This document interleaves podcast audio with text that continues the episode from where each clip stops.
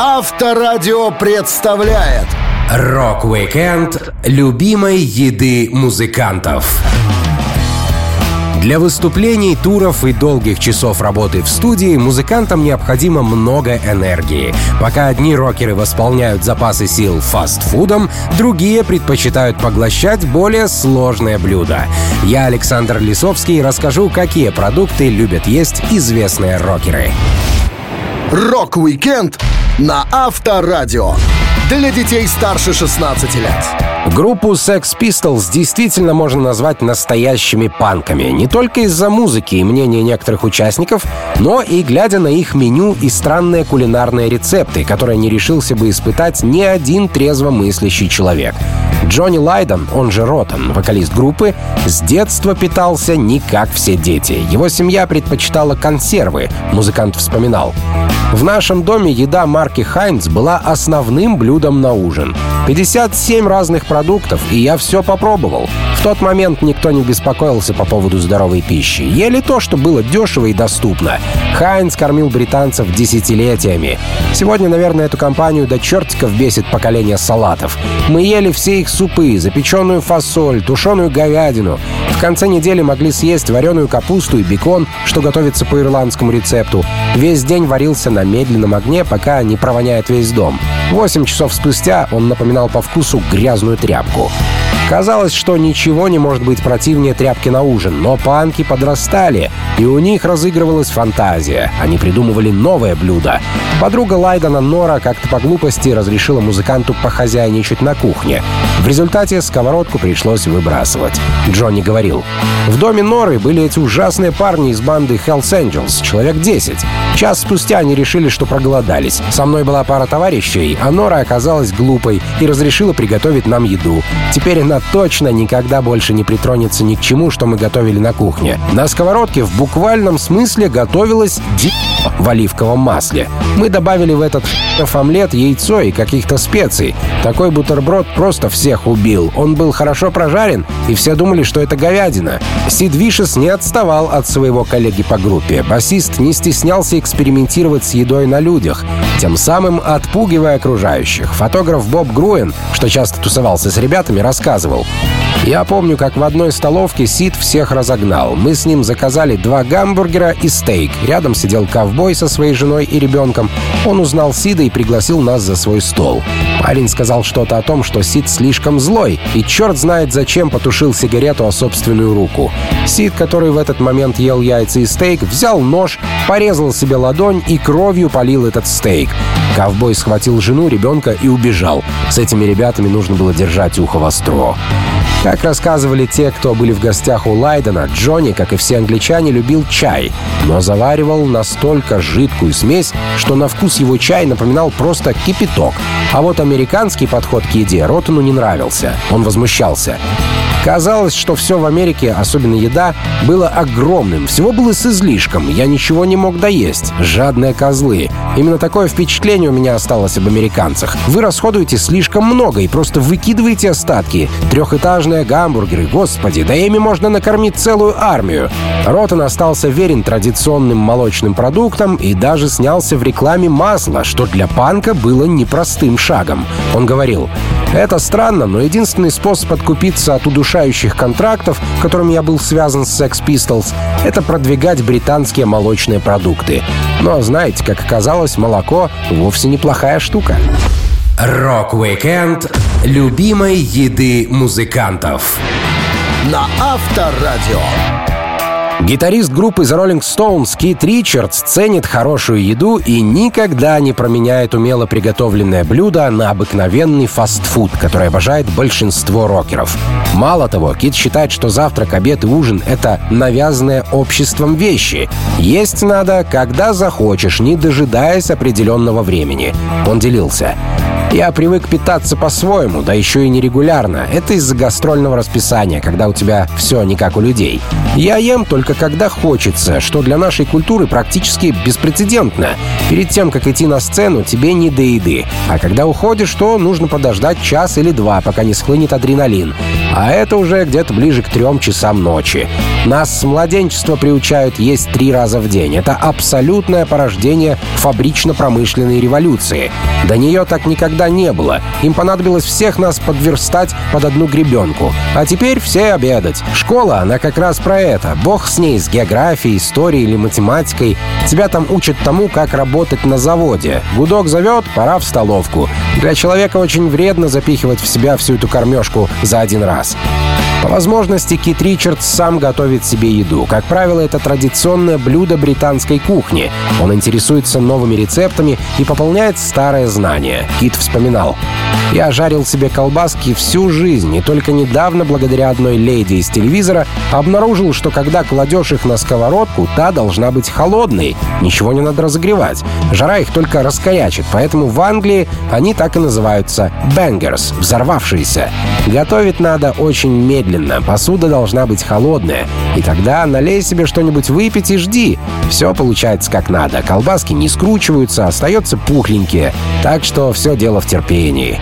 Помимо колбасок, Кит любит традиционный пастуший пирог. Приготовить такой может только настоящий специалист. К пирогу Ричардса приучил его дедушка Газ, который тоже был музыкантом и любил готовить. Гитарист рассказывал. «Мой дедушка Газ умел готовить необыкновенный пастуший пирог. Это было настоящим произведением искусства. У всех он выходит по-разному. Мой рецепт развивался годами. Главное — найти отменный фарш. Ну а дальше просто. Кидаешь туда немного горошка и морковки. А позже я узнал особый трюк, которому меня научил мой телохранитель. Перед тем, как выложить сверху картошку, нужно порезать туда еще немного лука, потому что лук, с которым ты готовил мясо, ужарился и хорошо впишется в блюдо. Однажды из-за того, что кто-то покусился на пирог Кита, музыкант отказался выступать, пока ему не привезут новый. Тони Кинг, сопровождавший группу в туре, рассказывал. В Торонто в обеденный зал нам по заказу доставили пастуший пирог. В зале были только охранники. Когда Кит подошел к столу, он обнаружил, что кто-то уже отрезал кусок раньше него. Он сказал, «Я не выйду на сцену до тех пор, пока сюда не привезут новый пирог».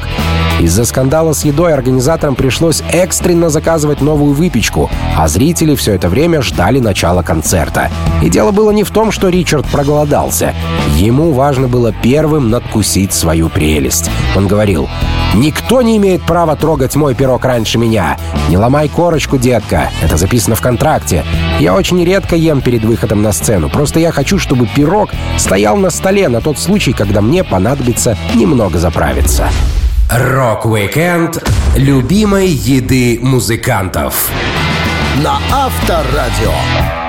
Гитарист группы Queen, доктор астрофизических наук и просто добрый человек Брайан Мэй уже давно придерживается вегетарианской диеты. Почти каждое его интервью и почти каждый пост в Инстаграм пропитан любовью к природе и нелюбовью к мясоедству. Недавно он вспомнил, что коронавирус предположительно появился из-за поедания животных. Мэй говорил, я думаю, нам следует еще раз подумать, нужно ли есть мясо. Эта пандемия, похоже, возникла из-за того, что люди поедают животных, и становится очевидным, что такая диета не самая лучшая для нашего здоровья. Быть веганом довольно просто. В течение дня мы питаемся фруктами, орехами и овсяными лепешками, а иногда сладкими угощениями, такими как рахат-лукум. Обычно мы с супругой не чувствуем потребности в имитациях мяса. Мы просто любим овощи. И, к счастью, в наши дни есть большой выбор растительной пищи. Плюс ко всему, моя любимая жена умеет вкусно готовить. Не так давно из-за проблем с сердцем врачи все же посоветовали Мэю налегать на белок, чтобы привести в порядок свой организм. И как только Брайан почувствовал себя лучше, он снова вернулся к любимым травам, овощам и фруктам. Гитарист очень оценил вкус популярных вафлей в шоколаде, которые сделали специально для веганов. Он говорил, я молился, чтобы новые киткат были по вкусу как темный шоколад, поскольку я не люблю молочный. И для меня это было бы большой травмой. Хотя я запросто прожил бы и без шоколада. У меня есть мои любимые бургеры с жареным луком, кетчупом и веганским майонезом, а также пудинг на миндальном молоке. Вам непременно нужно попробовать эти штуки. Официальный инстаграм музыканта похож на кулинарно-космический блог. Большинство фото в профиле о звездах и еде. В каждой стране, которую посещает гитарист, он находит уголок с веганским меню и советует его своим подписчикам. Когда музыкант гостил в Италии, он был в восторге от традиционных итальянских блюд в веганском воплощении. Мэй писал, Поиск идеального веганского ужина заставил меня посетить новые места. Этот прекрасный, полностью итальянский ресторан спрятан на улице с односторонним движением. Я случайно зашел, чтобы спросить их, могут ли они приготовить веганскую еду. Так уж получилось, что на этой неделе они только что представили совершенно новое меню блюд для веганов. Это очень вкусно. Обычно я не занимаюсь рекламой как таковой. Но если вы выбираете здоровый способ питания, это не повредит. А теперь полистайте карусель моих инстаграм-фотографий и посмотрите 3D-виды баклажанов и спагетти, что я ем. В трудные дни только спорт, музыка и грейпфрут помогли Мэю вернуться к нормальному образу жизни. Сложно представить, глядя на улыбающегося Брайана, но у него тоже бывают депрессии. Он говорил, Благодаря моему дорогому другу Джо Эллиоту из Def Leppard у меня на стене висит великолепное изображение моего героя Джимми Хендрикса, которое напоминает, что нужно продолжать тянуться к звездам. Большую часть рождественского периода у меня была депрессия, но я вернулся благодаря езде на велосипеде, растяжке, грейпфруту на завтрак и хрустящим хлебцам с пастой на растительной основе. Питайтесь правильно и будьте здоровы. Ваш Брайан Мэй. Rock-Weekend любимой еды музыкантов. На Авторадио. Никому не нужно рассказывать, насколько тяжелым было детство Оззи Осборна. Его родители жили бедно, а самому парню приходилось менять школу из-за нехватки средств и даже подворовывать в магазинах. Возможно, именно сложные условия дали Оззи неуязвимость, которая не покидает его долгие годы. Закалка организма начиналась с необычной диеты. Музыкант вспоминал. «Каждое воскресенье мама потела на кухне за плитой, а мы все тряслись в ожидании результата. Жаловаться было нельзя. Как-то раз я ем капусту, а она на вкус как мыло. Сестра Джина ловит мой взгляд и шепчет «Не говори ни слова».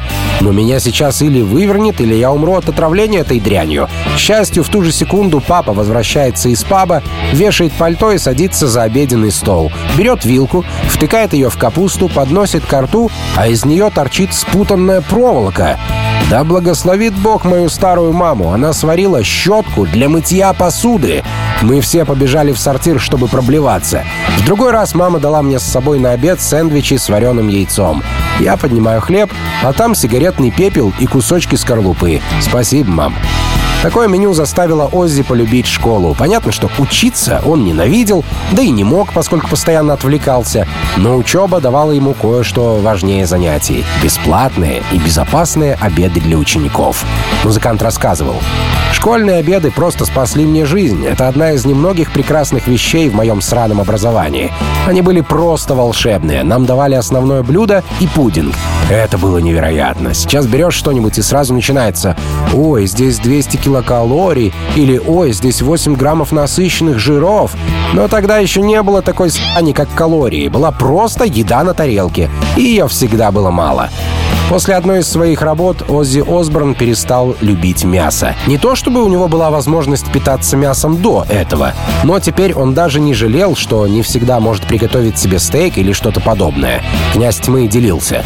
Если немного поработать на скотобойне, то на мясо начинаешь смотреть по-другому. Помню, как однажды на пикнике готовил стейки на барбекю. Ко мне подошли несколько коров с соседнего поля и стали принюхиваться, как будто поняли, что что-то не так. Готовить стейки мне тогда показалось очень странным. «Уверен, это не ваши родственники», — сказал я коровам, но они все равно не свалили. В итоге они испортили весь ужин. Очень быстро я узнал, что не бывает цыплят в форме наггетсов и маленьких коров в форме гамбургеров. Животные — это большие вонючие штуки. Думаю, любой, кто ест мясо, должен посетить скотобойню, просто чтобы знать, что там происходит на самом деле. Это кровища, вонища и прочая хрень. Главное любимое блюдо Оззи — пицца — появилось в жизни музыканта после первой поездки в Америку. Пища в США заметно отличалась от английской, и Осборн быстро набрал вес, злоупотребляя фастфудом. Он говорил, В Англии были только яйца с картошкой, сосиски с картошкой, пироги с картошкой, все с картошкой. Через какое-то время становится скучно. Но потом в Нью-Йорке я открыл для себя пиццу. Она просто взорвала мне мозг. Я покупал 10-20 кусков пиццы в день.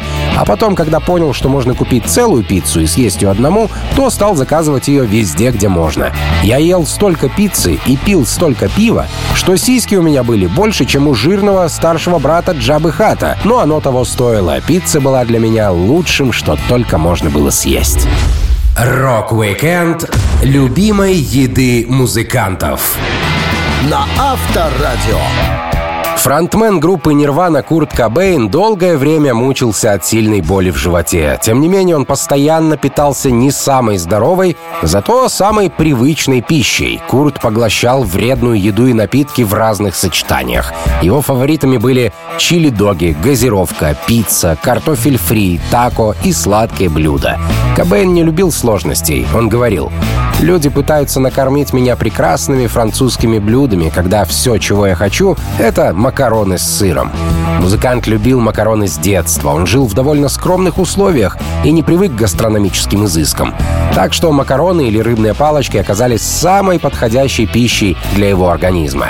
Менеджер Кэндис Педерсон рассказывала, «Мы с Куртом были во многом похожи, наверное, поэтому он предлагал мне стать менеджером Нирвана. Но в 1990 году я уехала в Сан-Франциско. Мне кажется, я справилась бы, однако меня устраивала моя работа. Мой жизненный опыт был похож на опыт Кобейна. Мы понимали друг друга очень хорошо, поскольку происходили из рабочих семей. У нас и наших родителей не было ни гроша. Мы с Куртом росли обыкновенным белым отребьем. Но самым запоминающимся моментом я считаю тот, когда мы ели остывшие макароны с сыром. Прямо из сковородки. Это казалось нам безумно вкусным.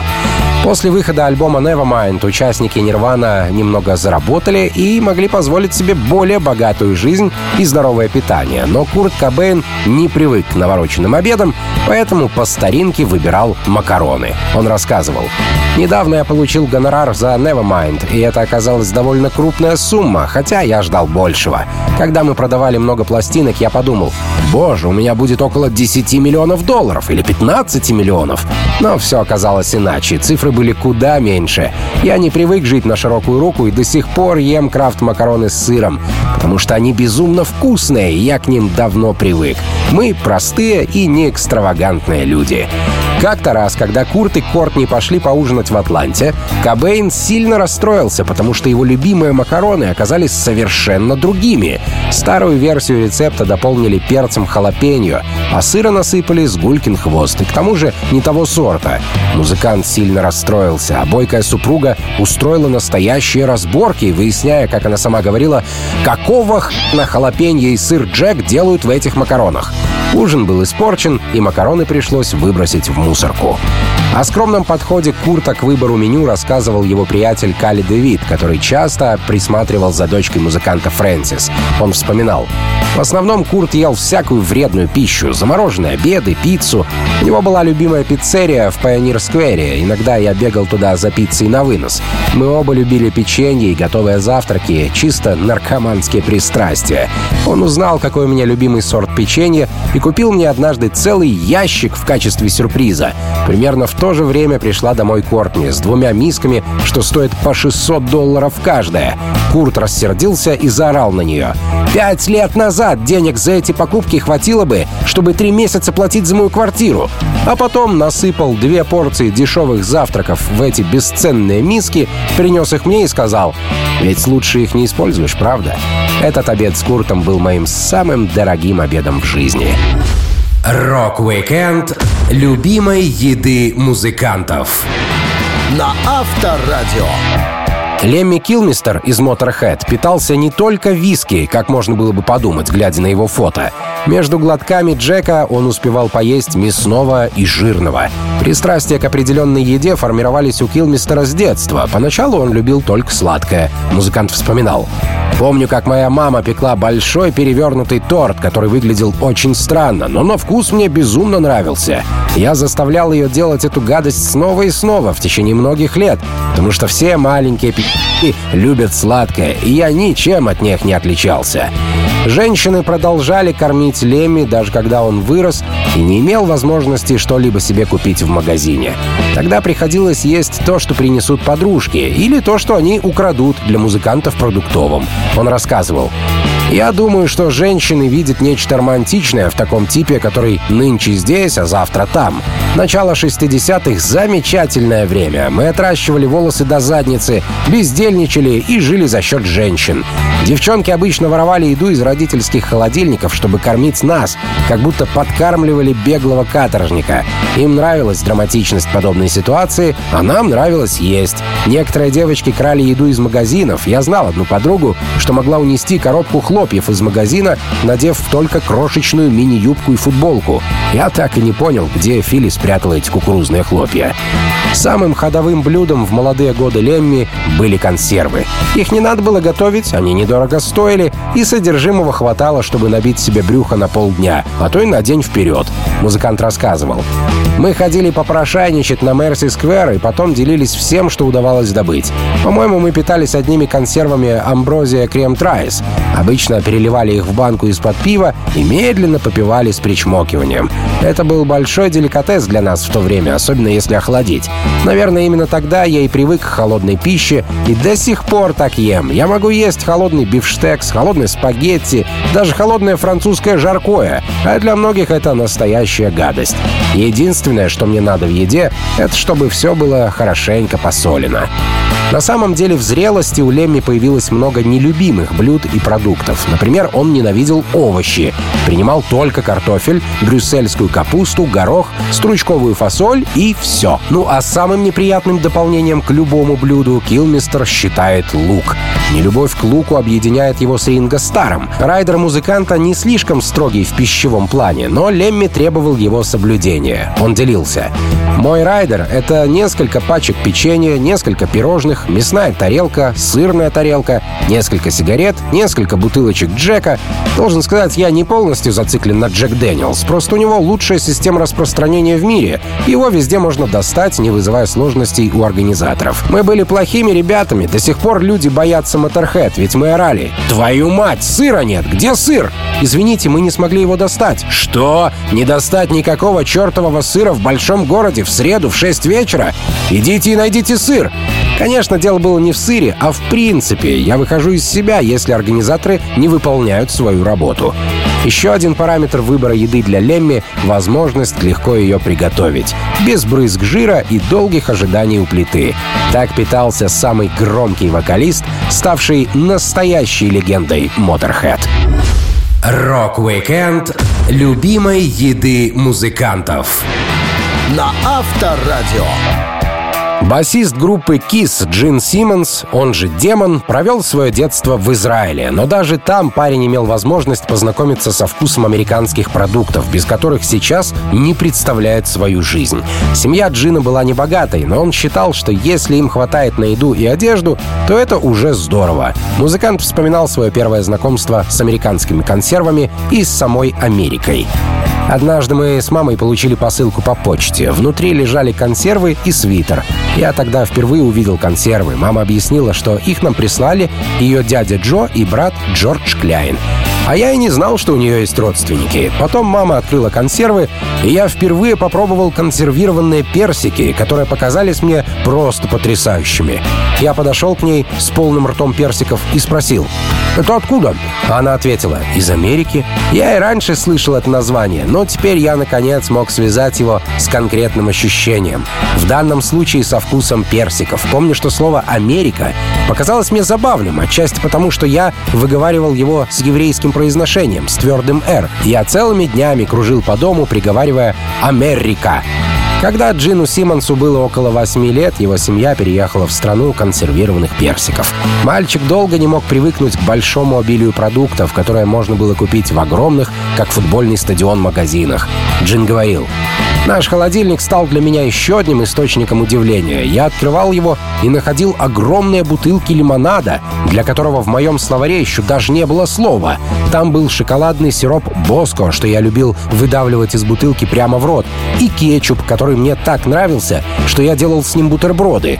Мои двоюродные братья и сестры просто застывали за столом и смотрели, как я ем, поскольку я выдумывал самые невероятные пищевые комбинации. Простой белый хлеб был для меня настоящим лакомством. Мы садились ужинать, и я начинал поедать этот хлеб кусок за куском. Мама с тетей говорили, «Нет-нет, ты должен есть нормальную еду». А я удивлялся, «Нормальную еду? А чем это не хороша?»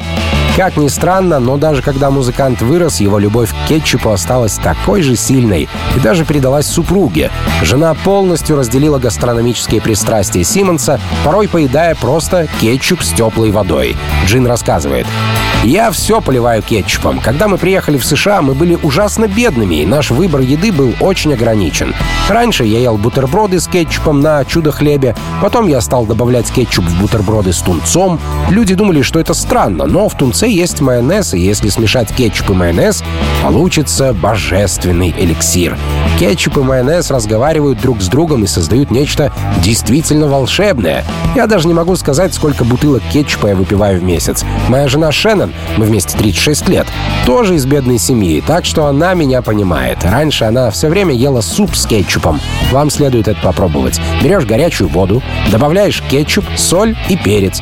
Перемешиваешь и вуаля, у тебя практически настоящий томатный суп. Без кетчупа Симмонс ест разве что хлопья. Он предпочитает фирменные хлопья кис с молоком и льдом. Музыкант считает, что молоко не может быть достаточно холодным, поэтому всегда добавляет в него лед. Как-то такой рецепт даже стал темой одного из популярных телешоу. Но повторять кулинарные эксперименты Симмонса неподготовленным людям крайне не рекомендуется. Рок-викенд любимой еды музыкантов на Авторадио. Группа Guns N' Roses в лице ее участников Экселя Роуза и Слэша наглядно демонстрирует, что комплекция зависит не только от питания, но и от образа жизни. В последние годы Эксел по весу приближается к Миту Лоуфу, а Слэш как был, так и остается в нормальной форме. Хотя с давних лет диета у музыкантов была практически одинаковая. Жили они, прям скажем, плохо, а питались еще хуже. Ситуацию Слэш описывал так. Наша квартира выглядела, будто по ней прошелся ураган. Повсюду валялись коробки от еды из Макдональдса, окурки, пепел от сигарет и пустые бутылки из-под алкоголя. Майонез стоял на подоконнике, так как мы все еще не могли купить холодильник. Кто-то из соседей оставил записку на окне. «Ребята, не ешьте этот майонез, а то просретесь. Он слишком опасен». Жизнь в Калифорнии не подразумевала хорошего питания. Она предусматривала лишь тусовки, вечеринки и концерты. Денег на еду не хватало, поэтому приходилось есть, что подвернется. Гитарист Guns N' Roses делился. Я помню, в каком-то фильме несколько раз повторяли, что обед для слабаков. А в этом странном месте под названием Голливуд для слабаков были еще и завтрак, и ужин. Любые лишние деньги, если они у кого-то были, уходили на пьянки, гулянки и афиши еще до того, как приходилось наскребать мелочь на фастфуд и всякую дешевую дрянь, которая оставалась на полках супермаркета «Ральфс» после полуночи. Когда время и финансы позволяли устроить шикарный ужин, некоторые ребята не упускали такой возможности. Слэш рассказывал, как приятели неизвестно откуда притащили в дом угольный гриль. Люди, которые не могли купить холодильник, теперь готовили цыплят, рискуя поджечь весь дом. Музыкант вспоминал. Неповторимый уют нашей квартире придавал угольный гриль, который кто-то то ли украл, то ли купил. Я так им и не воспользовался, потому что как бы высоко я не ценил хорошую кухню, я никогда не рисковал попробовать свои силы в готовке. Зато у Изи и Стивена в этой штуке каким-то образом получалась очень приличная еда. Не часто мы могли поесть по-королевски. Иногда музыкантам перепадала экзотическая пища, причем покупали ее где-нибудь в захолустье. Ребята часто были в дороге и за время гастролей встречали много интересных забегаловок, до которых ни за что не добрались бы, не будь они в пути. Сол Хадсон рассказывал. Больше всего мне понравился Новый Орлеан со всякими вуду и ощущением присутствия африканской религии и черной магии. Помню, как мы пошли в аутентичный ресторан на болотах, где я ел мясо настоящей, мать ее, гремучей змеи змеи и почерневшего аллигатора. Это было мощно. Тогда я начал понимать, что сама дорога — мое любимое место на Земле, и что я выбрал как раз подходящую для этого карьеру. В настоящее время Слэш является большим поклонником индийской кухни. Он любит цыплят, приготовленных со специями по особому рецепту. И когда посещал Индию, был в полном восторге. Гитарист говорил, «Я ем много индийской еды в Соединенных Штатах, но индийская еда в Индии сильно отличается от западной версии. Так что теперь я могу вернуться и сказать, что знаю, какая на самом деле классная индийская кухня. Что же до Экселя Роуза, он долгое время оставался поклонником стейков, сильно поправился и даже пытался заставить Google удалить свои фото в располневшем виде. В райдере музыканта есть пункт «Квадратный арбуз», что должен обязательно быть на его столе. Это тот случай, когда даже арбуз перестал быть круглым, а Excel все еще нет. Рок-викенд любимой еды музыкантов на Авторадио. Король рок-н-ролла Элвис Пресли очень любил поесть по-королевски. Выбор вкусных, но чересчур вредных блюд со временем превратил молодого и стройного парня в тучного персонажа, который не мог себе отказать в жирном и сладком. Как обычно бывает в семьях, основной нарушительницей режима питания внука была бабуля. Писатель и музыкальный продюсер Себастьян Даншел рассказывал, Главой дома, где жил Элвис, была бабушка Пресли Минни Мэй. Внук прозвал ее Юрок после того, как запустил ей в детстве прямо в лицо бейсбольный мяч, а она увернулась, нагнув голову. Мэй всегда готовила музыканту все, что он захочет и сколько он сможет съесть. Когда Пресли служил в Германии, в Батнаухайме, Юрок считала своим долгом накормить до отвалу прожорливого внука и двух его здоровенных телохранителей, поедающих сэндвичи в любое время дня и ночи.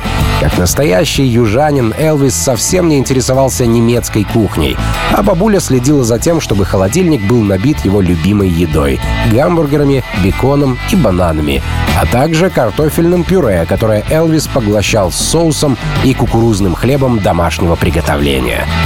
Подтверждением бабушкиной заботы стало фото, где изображен Элвис в военной форме и его приятель, развалившись за столом перед тарелкой с жареной курицей и пакетом молока.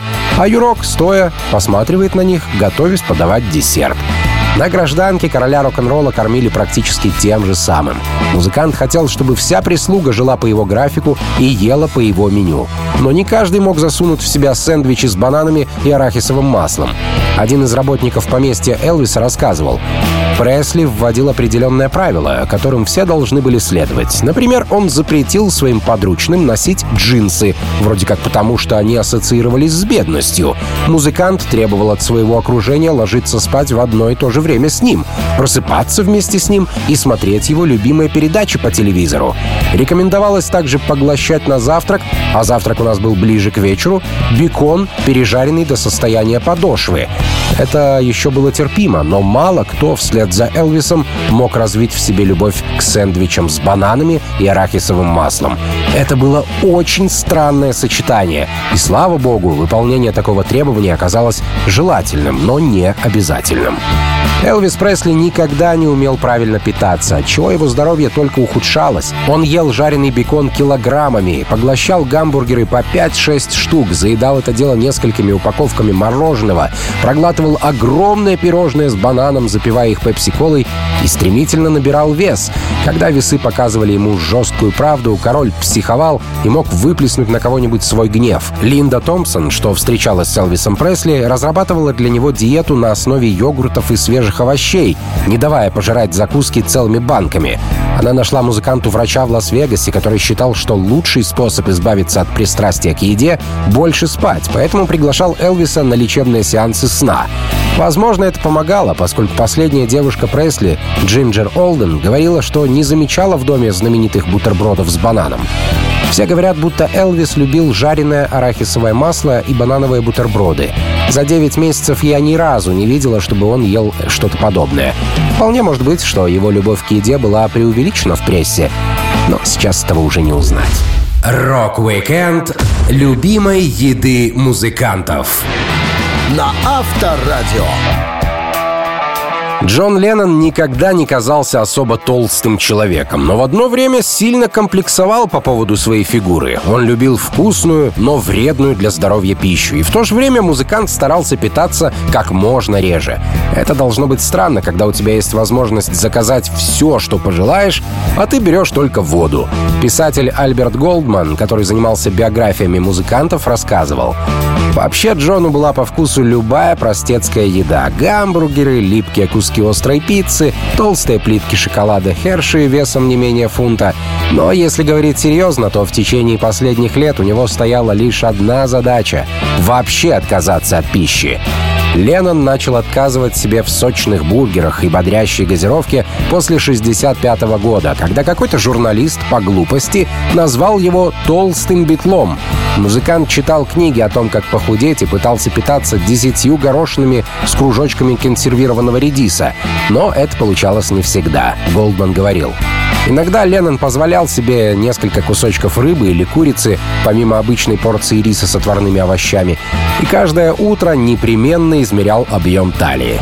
А когда Джон ловил себя на том, что съел что-то запрещенное, он бежал в ванную и засовывал в рот два пальца, прочищая желудок.